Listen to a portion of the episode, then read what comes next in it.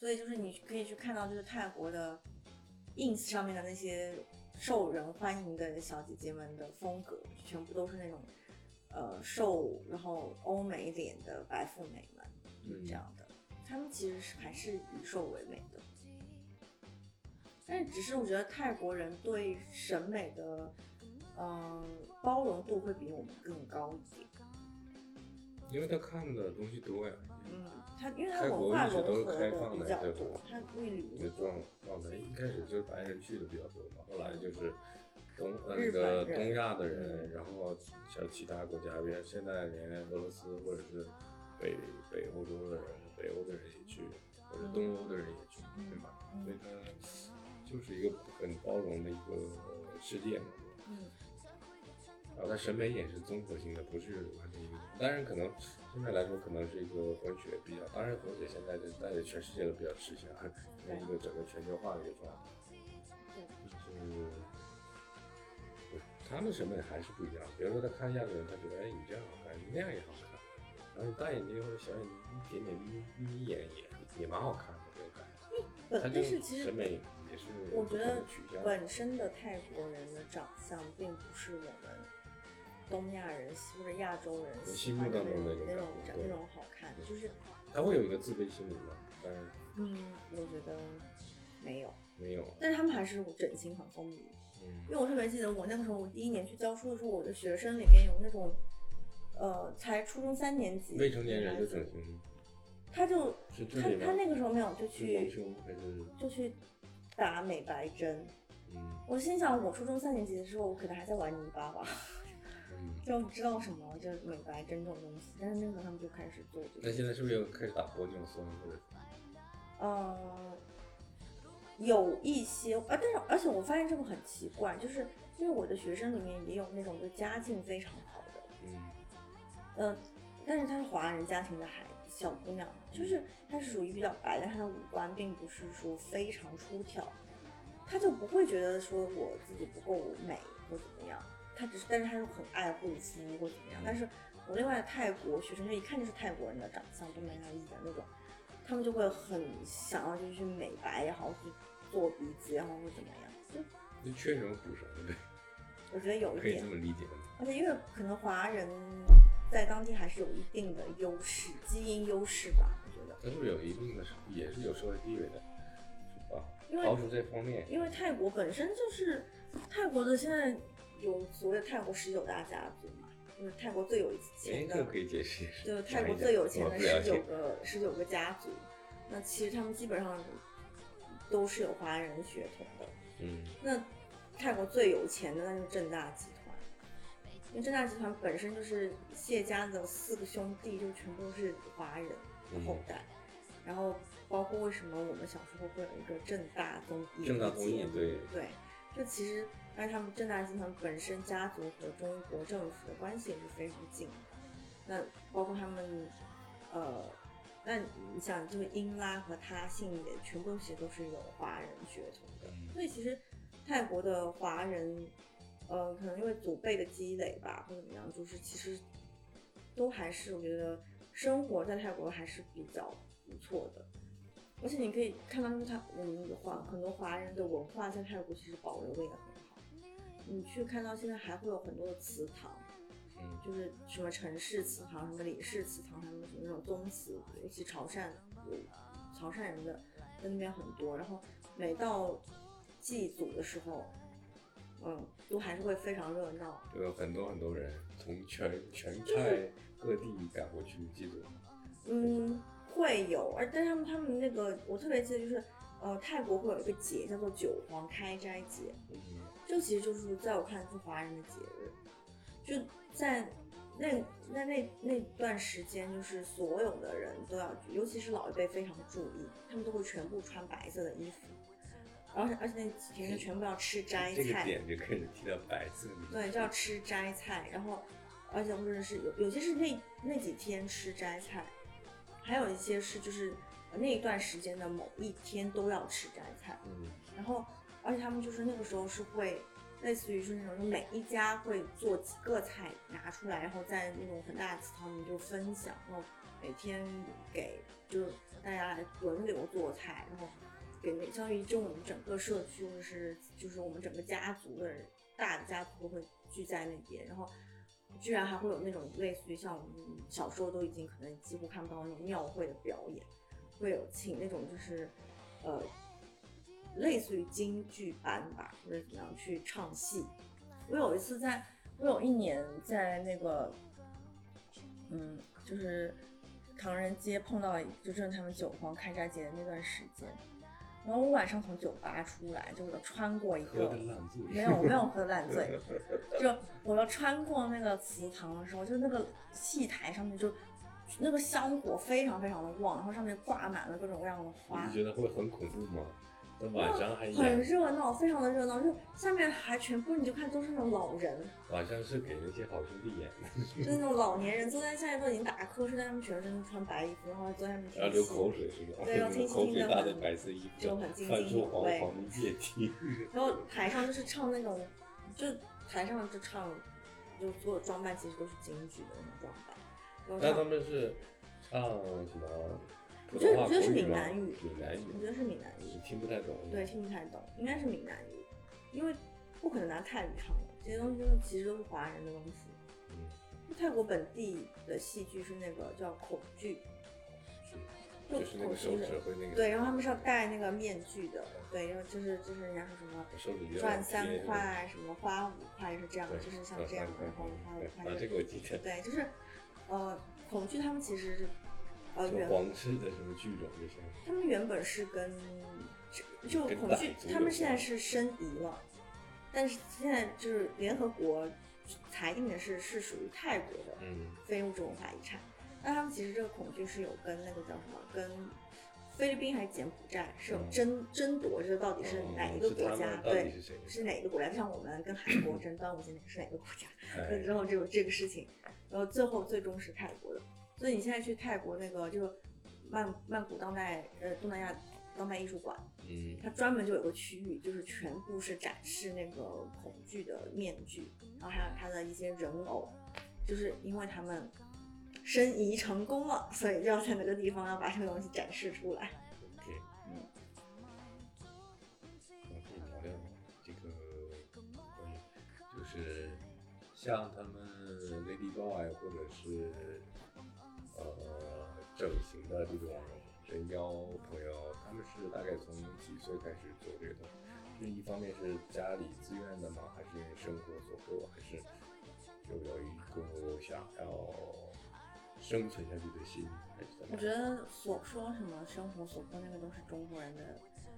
遐想，那种遐想就是。加诸的色彩，其实就是。他们自己愿意想要变成女孩子，就仅此而已。因为像我那个时候，我教课时，我有个学生，这个跟基因有关系吗？还是，嗯，就是还是因为他的生生存的环境啊，这个气候。我觉得，我觉得是一个是怎么说，就是，嗯，从你从生物学的角度上面来说，可能热带的天气气候影响，女性的出生比例本来就要比男性高一点，精子不容易存活。对，就可能就会高一点，所以呢，嗯，就是他们本身女性就比较多了，再加上呢，我觉得。就是是泰国的整个文化氛围是比较开放，他对这种所谓的就是呃性别的这个态度是比较包容的。嗯，那你会看到很多，其实你你到那种百货公司去买那些彩饰彩妆呀或怎么样，就帮你化妆的小姐姐、柜姐，其实都是人妖。然后 Baby Boy 有，那他们呃不会有什么，就是我的我我特别记得我当年有一个学生也是。初中的时候，就你明显的看出来他的雌性激素，没有那个小男生就是很喜欢就是女生女生的东西，然后因为泰国呢，它的嗯他们会有一个分色运动会，就你不知道大家有没有？就是现在的彩虹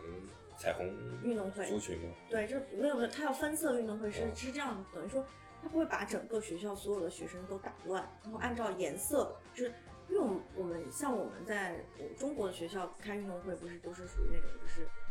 呃，一个班一个班的，嗯，那其实各班之间是没有交集，但是，但是像泰国，它是属于我们整个学校从低年级到高年级，我们按照不同的颜色来分，就每个人去抽那个颜色，那么就是它是为了加强就是各个学生，就是不同年级学生之间的那种就是凝聚力，对交流，然后所以呢，我特别记得我那个学生，他抽到当时是那个紫色那个队的带队。当时他们泰国会有个习惯，就是他们我有听呢，我有听，刚才这个紫色代表某一个某一个公主的颜色，对吧？对对对，但是 但是他就呃，他就是每个颜色他会有一个自己的啦啦队，嗯，他们每个啦啦队都要排一支就是应援舞。按道理，这个应援舞都应该是女生来来带队的，而且都是就是像对，而且都是会选就是那一队里面最漂亮的女孩子对来跳这个舞，然后就是他们会组成一个队伍，然后但领队的那个人就领舞的那个人一定会是最漂亮的一个女孩，但是但是我特别记得那一年就是是一个男生，就是我的学生来领的这个这支舞，老师们也好，家长们也好，所有的其他他的学长学姐学弟学妹就很正常，他们觉得没有觉得有什么问题，嗯，然后他跳的好不好？我觉得跳的很好，因为很那就可以就很自信，他也不会觉得就是说同学不会因为说他可能有一点像女生的性格或什么就嘲笑他，也没有男生会因为因此就是不跟他玩，不会。然后其实包括呃我那个时候的同事里面也有，就是他没有完全变性，但是你看出来他其实是男生，但是他打扮或怎么样，就是其实是很女性化的。嗯，那你你作为他这同事呀或怎么样，也不会觉得就是说他是有什么异类，对，嗯或就你观察周围，不管是泰国本本地的人，还是我们作为外国人，大家不会觉得说这个有什么奇怪。嗯然后，嗯，而且其实现在以泰国的这种技术，他们其实可如果想要完完整的变成一个女性，其实都是可以的。嗯因为我的我的前男友的前女友，其中之一就是一个 lady boy。嗯，然后很复杂。对然后。然后我当时我就有问过他，我就说他跟我们有什么不一样嘛？就是就是他跟我们正常更女性女性什么不一样？就结果而且这个女生是她里面的女生了，她嗯最后居然还结婚了。对。对，还正常结婚了。然后我就问他说，就是他们跟我们的器官上面会不会有什么不一样？当然可能会有不一样。他说其实没有什么不一样，就是他已经完全再造的是再造啊了，一个。他说他唯一跟你们不一样，是他不能生孩子不能生育，育。其他跟你们是完全一模一样。嗯，而且就是他，像你说，他可能比我们更女性，更女性对，会有。而且就他更懂得，就是男人喜欢什么样的女人。嗯，对。所以就呢大家就是但是对作为很好奇，是吗？但是作为女性来说，会不会觉得，哎，这这这一类人，他对女性来说是有一个竞争竞争关系在，跟你在抢男人这种感觉？我觉得其实泰国整个对男性的竞争都蛮激烈的。就是狼多肉少，对，因为本来就是因为泰国首先就是佛教国家，然后你想你想，首先就是他出生率上面就男生就少了一波，对吧？然后他又是佛教国家，做和尚的又去掉一波，嗯然后同性恋去掉一波，然后就是这种变性人又去掉一波，嗯，那剩下可婚配的正常男性其实就很少了。嗯，然后再去当兵，然后有的不能那个没有没有当兵的时候是可以，但是啊，你会发现泰国的离婚率很高。就是呃一选二选三这样的，一个男的有配没有没有没有没没有没有，他其实是一夫一妻制的国家，嗯，但是就是泰国人对离婚这件事情不会像我们看的这么严重，他们会把这个就是当做一个呃大家能在一起在一起，不能在一起就正常这个比较分开。比，较比较像欧洲人对，就是就是这种心态，然后呃包括他们就是可能不同的。就比方说，如果我的兄弟姐妹其实并不是我的同一个父亲父亲他们母亲他们也不无所谓，就生活在一起，他们也觉得啊，我们是兄弟姐妹。比较，包容，对，比较包容，整个环境就是这样，所以，所以他们不管是对婚恋也好，对整个他们的性别组成也好，都是比较包容。但是我觉得某种程度上也就构成，就是泰国人其实是不太适合结婚，嗯就但是适合恋爱，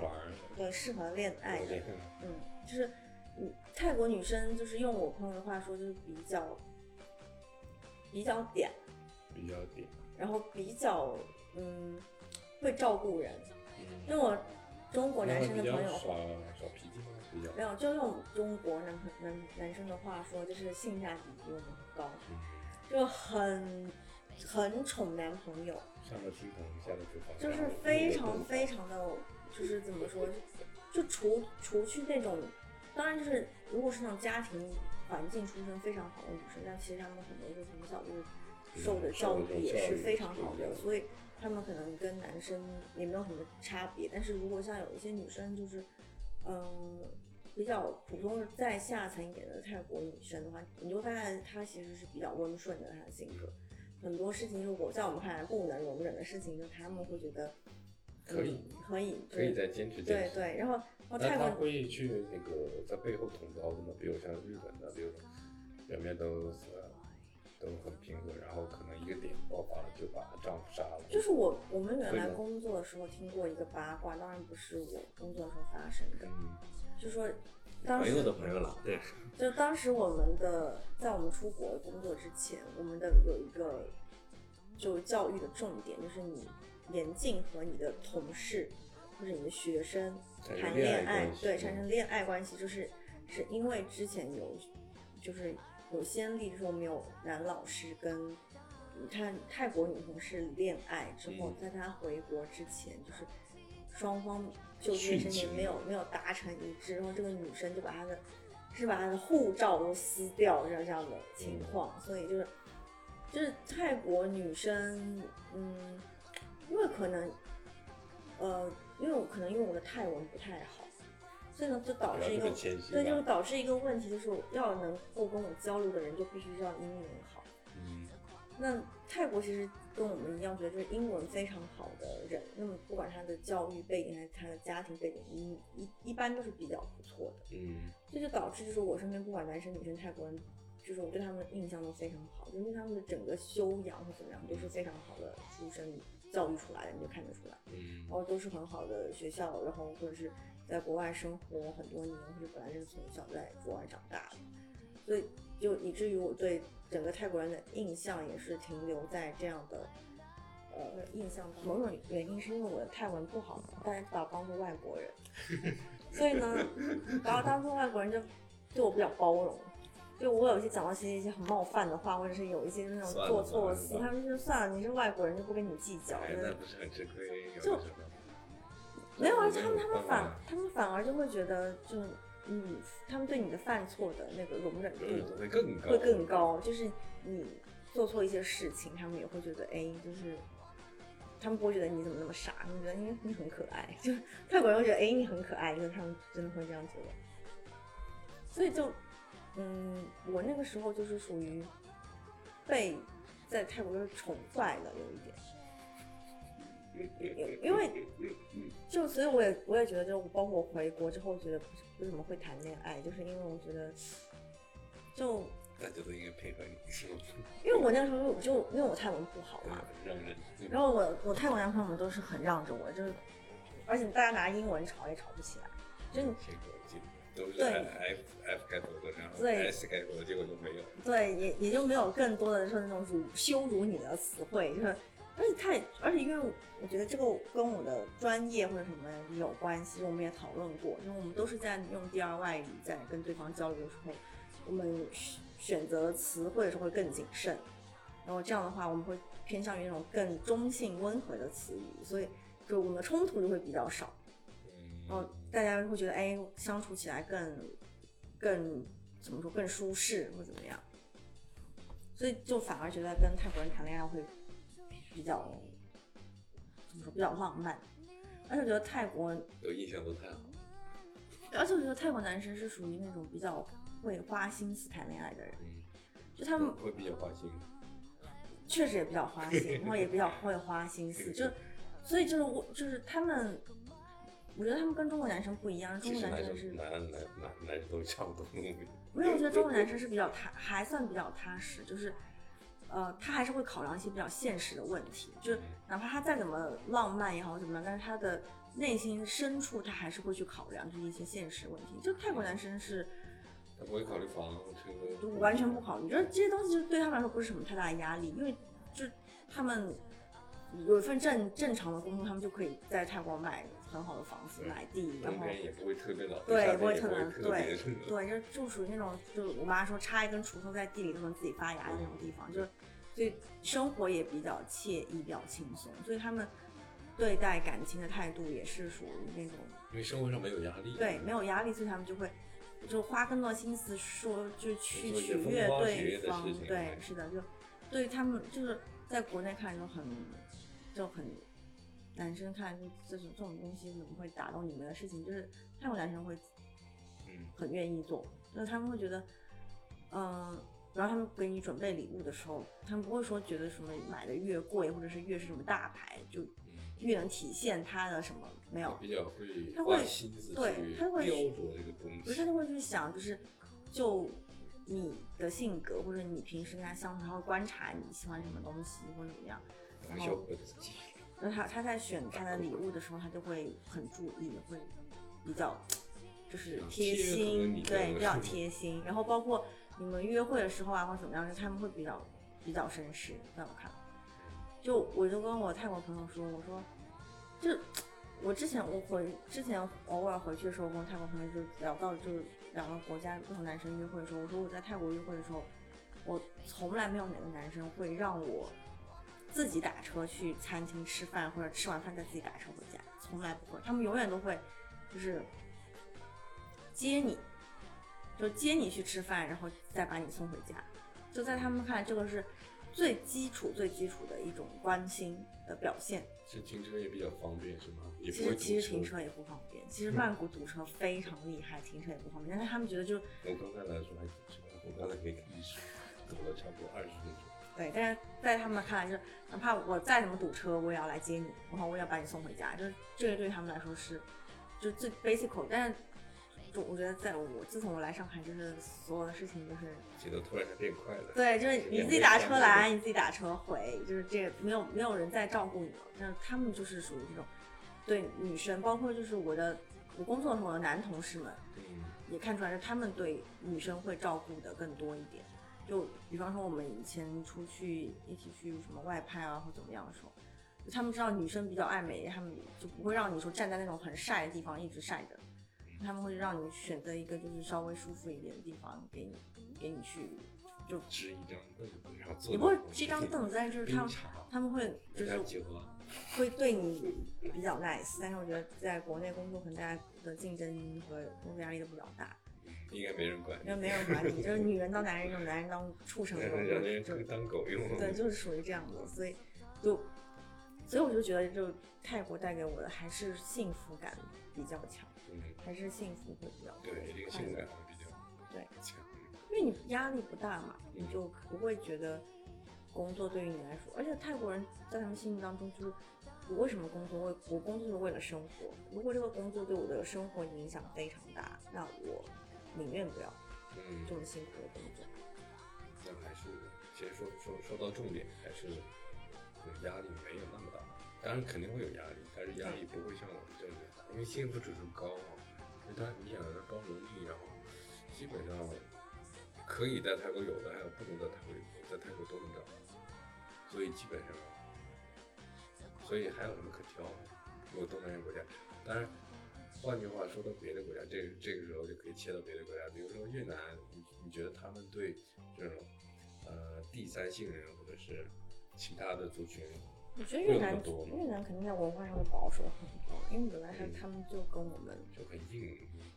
他跟我们的文化就很类似。用我爸，而且用我爸的话说，就是越南人把我们最不好的全都学走了。嗯，就而且越南的文化会跟我们更贴合一点。我不觉得，我觉得挺恐怖的。就是我去到那里边儿，去了鸭子山，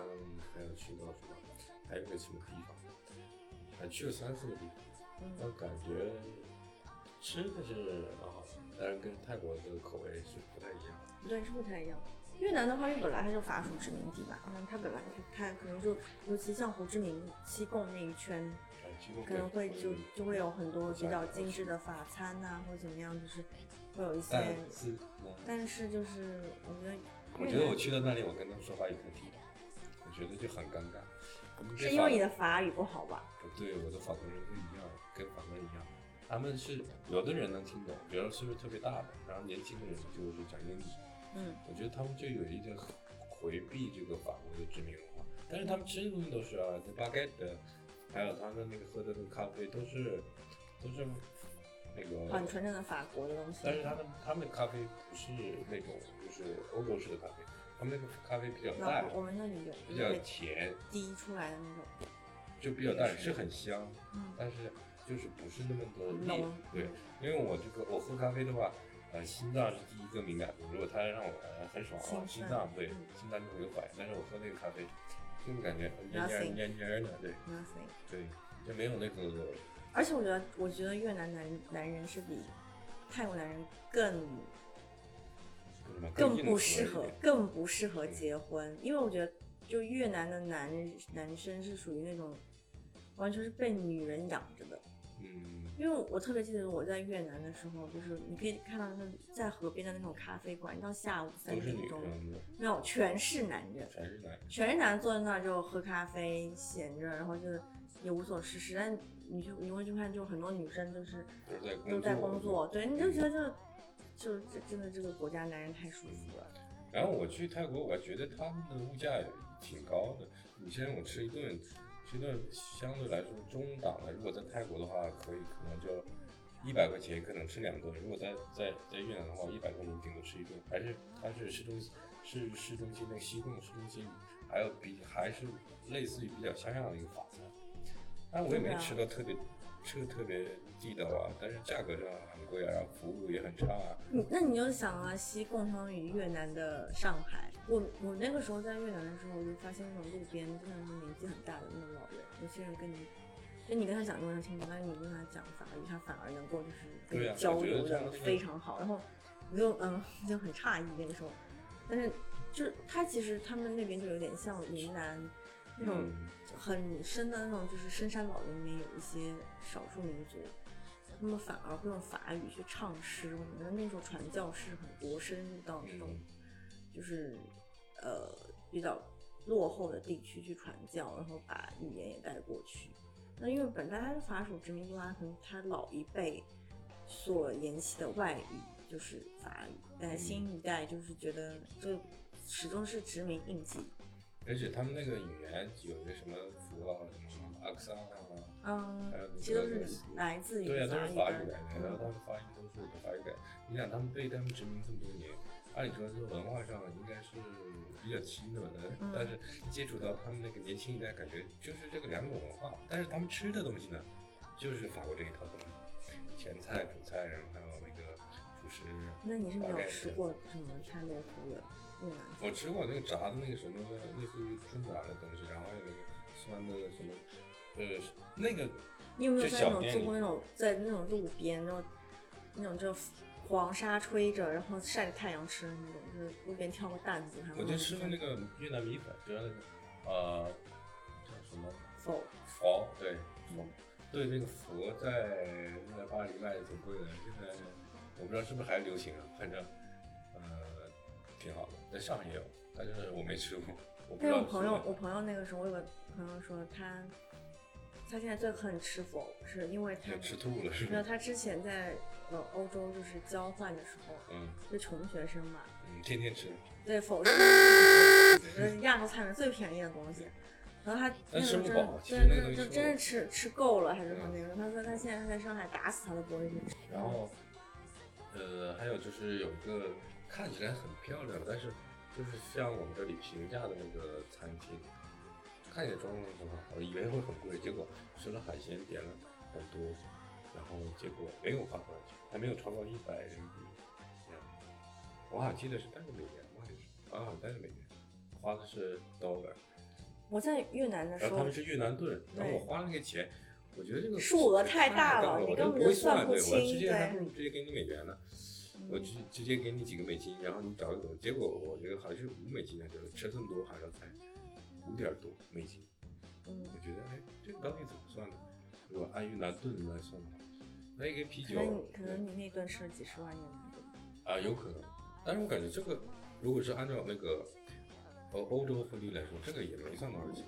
对啊，也没算多少钱。其实东南亚都不贵，物价都不贵的。但是越南呢比泰国贵。可能因为我去越南的时候太久了，我去越南的时候是一一年吧，一零年、一一年，然后那个时候就是就真的我们太能吃了，就真的越南人看到我们都害怕，然后 真这中国人怎么这么能吃？就我们之前我们那个时候是住在那个就是留学生的那个，因为你们在长大。我们住在那个留学生宿舍下面有有个咖啡馆，然后天天都去，那那咖啡食堂了。对，就是它其实就是半个食堂，然后它那咖啡馆里会有简餐，就越南当地的学生就是点一个最最便宜的量，嗯是不是那个炸的那个三角的东西？没有，就是它它其实还是像有点像中国的盒饭那种，嗯就打菜，但是那他越南学生可能就是一个米饭，然后要一各要一个一个菜就可以了。哦，然后我想起来，但是我们去就是，就尤其是男生很吓人，又勾起我的回忆。要对吃两我盘，他们去对我是点了很多，我记得我点了很多，然后他觉得他他是用英语问我，就是你能吃得了吗？我说我可以啊。我还能再他说这个他分。他是他说这个量很大的，我说可以的。然后他其实英语不是很好，然后我就指手画脚，然后试着跟他讲华语，他也听不懂，然后就比，然后要什么，然后这个这个，嗯。然后他就上来说，结果我看量也不是很大，对，就是你嗯我们那个时候就我特别记得当时就呃我们经常在那个店里面给我们就盛饭的那个是个越南姑娘，而且我还没吃米饭，我就吃有一个有一个那个小的巴盖，嗯，然后还特别软，不是嗯。特别特别脆的那种，对那种。嗯。然后我就吃了吃了两个，然后其他的都是就各种，比如说我还海鲜的东西，嗯我还喝了两瓶啤酒，嗯它是这么高的吧，大概三百三十毫升。我觉得你那一顿可能越南人都看呆。对啊，那个女服务员，嗯，挺挺好的，然后她一直问了我你自己能不能吃得了那种。就我们当时，就我特别记得我们当时一个男同学，一口气就那个那种就是相当于就打那个盒饭，就那么大的盘子，嗯，然后就中间饭，然后其他菜你自己选。然后他那一天一口气吃了三盘，嗯，她长多高？长得很壮的。没有没有。嗯，其实就瘦高瘦高的嗯我当时真的那个女服务员看呆了，那那个姑娘是看呆了，就是她当时她去打那个饭的时候，她要三份的时候，那个姑娘说你们三个人吃吗？她说嗯没有，我一个人。嗯然后我觉得那个那个女孩就真的是脸都绿了，这这什么人呐、这，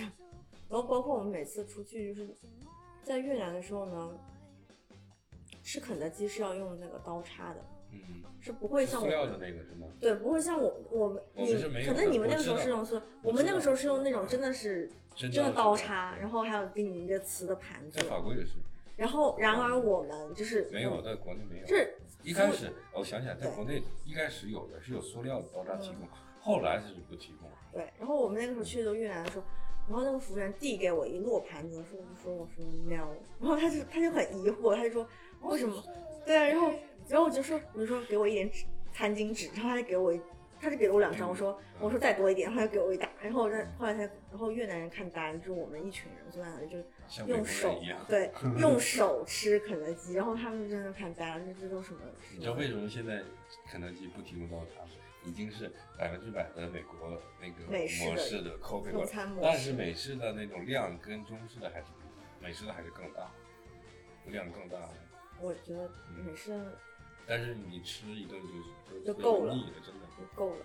对，就不要吃中国的，还现在不是什么还有那什么川香口味啊，还有不是现在都出了辣卤的东西对啊，吗？还有卤卤制品啊，那种嗯符合就是中国人口中口味的味的这些，嗯，所以是，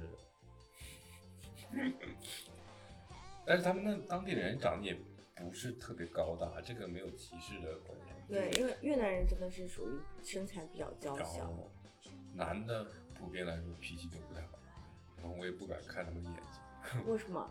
我我怕他们凶我啊！虽然我只虽然我觉得他们不是特别高，但是就是感觉特别凶。但是越南姑娘，我觉得，是要比泰国要长得美的。嗯，这个差不多对，因为嗯越南女生是比较那种，我觉得穿的他们那种什么改奥黛奥黛，嗯，奥黛对，就比较美。嗯，这个感觉性格都蛮好。对，越南女生也是性格比较好，但是男生我没有接触过。嗯，然后我还就是过海关还是干嘛去哪里，然后就遇到那个他们穿那个特别翠绿色的那种军服，然后有一张粉红色纸，我说哎哎呦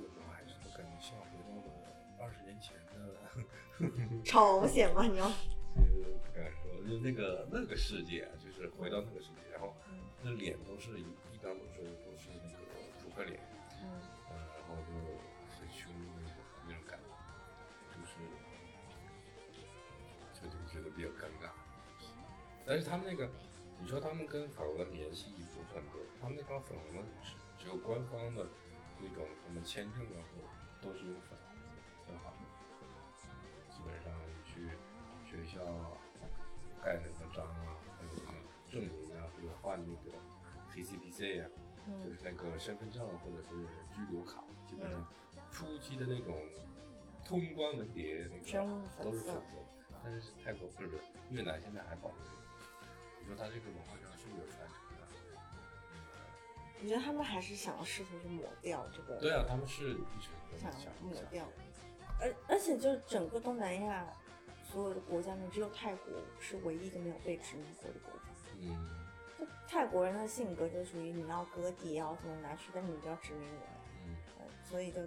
泰国其实我觉得它是有很强的政治智慧的一个国对家。嗯，一个东南亚小国能够在就夹在这种地方，对，夹在对夹在这种大国之间的这种博弈当中，它能够就是不被殖民，我觉得它真的是相当厉害，有它自己的政治手腕的。老挝、柬埔寨呢？你觉得他们柬埔寨、他们的饮食啊、文化啊，老挝，因为我不是很小的时候去过，老挝、缅甸我都是很小的时候去过。那你那云南时候的母语可以跟他们通吗？不行，因为云南本来就是离他们就有是有接壤的嘛。其实其实中国是跟泰国没有接壤，嗯，但是有傣族。但是有缅甸和老挝是中间是接其实是接壤的。然后我们小的时候就，因为我爸爸是公安系统的，所以说我们小时候有弄过那种就是呃边境一边境一日游，就是免签边境一日游，有叔叔们开着那个边防的车带你出来。但是你小时候没有觉得说东南亚国家特别好，因为可能那个你在边境上也见不到什么也见不到什么对什么好玩的。但是缅甸就是因为我朋友他们有可能近几年去过缅甸的，嗯就说近几年缅甸的发展是非常非常的迅速，因为他当他昂山素季上台之后就打开了嘛，嗯然后他就开始复苏了，然后再让他们近几年，嗯、艺术又重获自由了，所以你就会看到现在市面上就很多的这种呃缅甸裔的这些艺术家的作品就开始涌现，非正式对会谈有对，就 Steven 对吧？你是缅甸人，然后就开始涌现，就比较多会走到市面上来，因为包括像，其实东南亚国家的存在感一直都不是特别强，就他们的文化也好，或者在政地缘政治上面也好，也是都不是特别强的。但是，嗯，我觉得就是这这样有它的好处，因为它不需要跟就跟它国民性格一样，它不太需要去争什么。就大家就过好自己就好了。嗯所以包括在泰国的佛教，它其实也不是像我们的大乘佛教讲求什么普度众生，嗯，它也讲求就是小乘佛要去修自己。就有点变相道教。对，就是你你照顾好你自己就好，你不要去就给别人添麻烦就行了，你自己快乐就可以了。所以我就是我自己是精神上比较泰国人的人，就是不太喜欢真可能，所以那身体上呢？身体上吗？身体上我觉得还是尽量是中国人吧，因为他们还蛮喜欢，人家还蛮羡慕中国人气得很白，个子高，他们就羡慕这样，你真的比较高。是吗？因为我今天怎么穿的这个鞋稍微有一点点，我看上去比较高。说到宗教，我觉得，泰国的它宗教它是，呃，比如说当和尚，他就要类似于上班打卡那种嘛，他是有颁发证书嗯，泰国人其实泰国人其实一生他们男生都是必须要出一次家，就是像那个去当兵是吧？就像新加坡必须服要兵役对他们要。短期出家，他们这个短期出家的，就不管你是出家一天，还是一年，还是十几年或怎么样，这这个出家是由你自己选择这个时间，对，但是他你必须要有这个，要有这个行为，是因为它代表着你是回馈你父母对你的养育的恩，嗯，然后你是你的福报会积到他们身上。这个我觉得蛮好的。对，因为所以就泰国，你不管嗯你看什么那些明星，就再怎么红，他们也还是男明星，就到一定岁数还是要去做短期出家，可能但是可能不会太长，几个月或怎么样。嗯那他们还是要有这个仪式或者，那哪怕他已经是，然后他如果在结婚前没有做这个事情，然后他哪怕结婚后，他也还是要去短期出家。嗯。然后，呃，你在你短期出家期间，就是你的父母啊、妻子啊什么见到你的时候，其实还是要跪拜的，因为相当于那个时候就他们泰国人称为阿丹，嗯。阿丹这个词词就泰国人既表示就是对那种呃和尚大师的那种称呼，也表示对教授的一种称呼。他们表示对那种就是呃非常有智智慧对有智慧、有修为的人的一种称呼。所以就就其实这个是蛮好的，而且就像现在，但是现在说实话，就泰国的有钱人阶级，我觉得他们也开始有那种就是女生，比如说出家，本来他们会有专门的那种嗯，女生，对女生去修行的地方，而且像曼谷有一个很出名的，就是呃，像类似于文宜公安的地方，他们那个建筑就获奖，嗯。是然后里面的那个我们叫住持吧，用跟中文来说对，就他们只有他在，嗯，他一直以来是在就是这个佛教界也是享有盛誉，然后你可以看到他带的很多所谓的弟子，全部都是泰国的上流社会女性，嗯，那如果是他想翻云覆雨，不是也很简单？她是女生呐、女的，女的，所有的武则里面天，你想太多了，还有女生，全部都是女的。那大乘佛教里面是没有的嘛？就是这这样一生一定一定要去修行一次啊，当几几天和尚。你像我们就没有这种要求啊，我们啊我们国家的文化没有要求你们男生要但是我们要六根清净一次我们嘛。不是佛国呀，对啊，我们是，我们不是佛国我们，是无无神是我是无神论国家，但是觉得还蛮好玩的。后来看就觉得，厌倦了，对啊就就觉得很倦了。然后后来又换别的那个别的搭档了，他们叫 partner 吧，嗯类似这种。嗯然后是很长得很壮，然后嗯然后他们我也不知道他们是不是泰国人，因为我那个时候看的都是比较就是你刚才说的那种，呃比较，over，他们就有点像混，但也也不知道那个是是整过容还是没有整过，但是比较欧范儿那个。那个时候我还没有去那个没有去法国，但是我那时候看了我也觉得，哎，就跟我在 AV 上看也没什么太大区别，而且它光也不是打的很亮，不像这种。对啊，很暗的。对，我也看不太清楚。然后那个那个导游豆豆先生还还拍拍我的肩膀，弟弟啊，弟弟，对，他是这种、嗯这种东南亚亚口音对弟弟，啊，等一下不要不要太冲动或者太激动，对吧？不要摸什么东西。没有没有，他这个他倒没有提出，因为我跟他有一段距离，嗯因为我我也怕靠太前，嗯因为我有这个敏感度，我怕靠太前可能有什么东西出来吓我一跳，或者是怎么样，我就我就留一个留了一个心眼儿，然后有一些那年龄比较大的就是游客，他们都往前坐，我正坐在中间那个段儿，所以能看到，我其实看过一次乒乓球，是，嗯，我们读研究生的时候呢，就每一年我们系都会组织学生们去玩，嗯，然后我们正好我那一届那一年就是去芭提雅，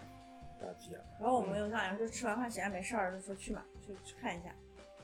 就说我泰国同学们就说想跟我们中国人长长见识，带我们去看一下。我觉得是挺长见识。然后呢，嗯然后我我当时我看那个东西的时候，我就觉得说这有什么东西啊，不是做爱嘛，然后就就我内心就觉得 小儿科，真的是，然后。那种我另外我我旁边三个人都是属于那种一生都是那种就是一脸的那种嗯惶恐的，就一脸的惶恐的那种。然后而且就是我们那个时候，他演员会走下来跟观众互动的，你知道吗？啊，你越是他越是看你一脸的那种，你知道吗？那种他越是要靠近你。像我们这种就是一看就是无所畏惧，你来吧那种，就他反而他不会想跟你怎么互动。嗯，我是站得很直，人家直接绕过我。然后对，然后结果就就是你式知道我们有个环节很很夸张，就是 你要看我鼓。啊，这不是很尴尬吗？对啊，然后那个男的他就因为我我就很不屑一顾坐在那里看着他，就是他走过来我也像这样，我就看他，然后就是我你把他摸软了。没有，我就我就看着他，我就认真的看着他，我也不觉得。哦，结果他他就看见我旁我旁边的女嗯神，就是我旁边女神就是那种，就是那种就是那种，要找他，对，他就要找他，他就要让他，然。后就要让他玩，然后就，然后后后来我就觉得真的是就是他他们其实就故意的。然后你去看那种，我我原本觉得这种事情是会是娱乐效果，就有爆点。对，而且我原本觉得是越年轻的观众是越放得开，后来我发现没有，，其实老年年纪越大的越放得开，然后他们坐在第一排，我不知道太开心哦。开的可可很兴奋，哦我能看到他的这边的嘴角在上翘。对所以我就觉得，嗯，今天后来我就知道大概这种内容的受众群是什么样的。对，其实其实对于老年人，他有那那那方面已经不行了，只不过就是让他眼球啊，还有这个想象力能丰富一下。那大家为什么对这种东西会那么？因为没见过那时候，因为那个时候其实中国不开放的，就是这种东西你只要去到去到海外东南亚国家，然后才能看到。然后，然后还有那个人妖表演秀，然后那个那个导游豆豆先生还是把我的头按到那个胸部比较大的女生那里去去那个接触她的奶，然后有点硬硬，那个时候感觉是很大你有你，没有然后他也很你没有你没有让我摸。越南就是把我们最坏的都学走，越南越南就就是国一流曲寡义中国，，然后新，而且越南人就是下狠手，那个什么自对对什么对越反击战，嗯他是把自卫反击战，他是把那个那个时候叫苏联苏联资源拿过来，然后再管中国拿资源，然后对等他那个政治态度变了，就是胡志明这这一帮亲中的下去了之后，然后他们就打中国，他用那个苏联的资源然后打中国。你会遇到那个皮吗？你在泰国的时候？不会啊你。会看到吗？你有阴阳眼吗？没有。但是我那个时候我我在家你有面，朋友或者什么的会遇到？好像我表哥会看到吧，哦因为我表哥是修道的，哦，嗯，他已经开了天眼了？我觉得有一点，哦但是就是，嗯，我那个时候，因为你会发现泰国每一个公寓啊、办公楼建筑前面它都会有佛龛的，嗯，就都挂很多。对，都就是都会有佛龛，每天都要供水啊、花呀、食物啊什么的。包括就是他自己家里面，就我们我那个时候在泰国，我自己家里面我也会挂的。嗯就还是就这么多其名可信其有，不可信其无。嗯，你对他还是要有一点敬重，嗯，亲对敬畏之情，就是你不要随便开他的玩笑。嗯，不然你就说中国人就没什么，嗯，好像没什么那个信仰信仰，对。就会尴尬。那就什么什么什么缺德事都敢做，嗯也不相信报应的。不过那个时候我也我也问泰国人，我说我说为什么你们，就是你们都信佛吗？那你们还不整天在外面管乱搞？然后他们说，他说我们是信佛，但我们不信报应。我就说哦，我说这个我说这个解释，我说这个解释很完美，逻辑上没有问题。我说在那里六年多是吧？对，将近六年。然后你深深的爱上了这个国家。我深深的爱着这个国家和这个国家的人，就我把它看作是我内心的故乡。我觉得我以后要在那边养老送终，我觉得那地方养老是蛮好的。因为就很舒服啊。就在那边生活的话，真的是非常自在。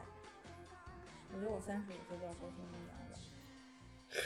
什么都不想干，就想在那边待你钱赚够了吗？没赚够，所以所以为什么要回到上海来，就是为了来赚钱，然后过了三十五岁回去开始去东南亚旅游。好的，今天的节目就暂时告一段落。然后欢迎收听本次的节目。然后也谢谢我们的嘉宾潇潇。希望我们能够再见。好的。大家拜拜。拜拜。